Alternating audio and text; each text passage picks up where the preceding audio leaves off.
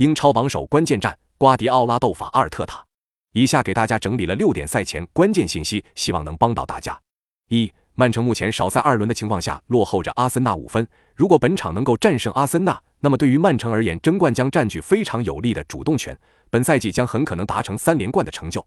二、曼城前锋哈兰德目前打进了三十二个联赛进球，他只需再进一球就能打破英超单赛季球员进球纪录。而过去三轮英超他打进了七球之多，近期的效率很高。三。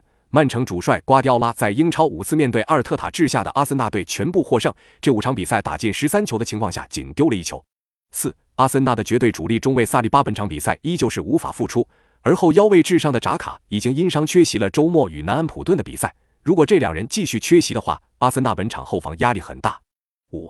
阿森纳本赛季先进球的二十二场比赛，最终是十八胜四平，是目前联赛唯一还没被逆转过的球队。因此，本场如果能够先取得进球，那么顺风局将对阿森纳很有利。六，阿森纳后续的比赛当中，尚有切尔西、纽卡、布莱顿等争欧战的球队，也有狼队、诺丁汉森林等保级队。接下来五轮还是很有挑战性的。因此，本场如果输球的话，阿森纳会很被动，本场肯定当做生死战来踢。那么本场比赛你更看好谁？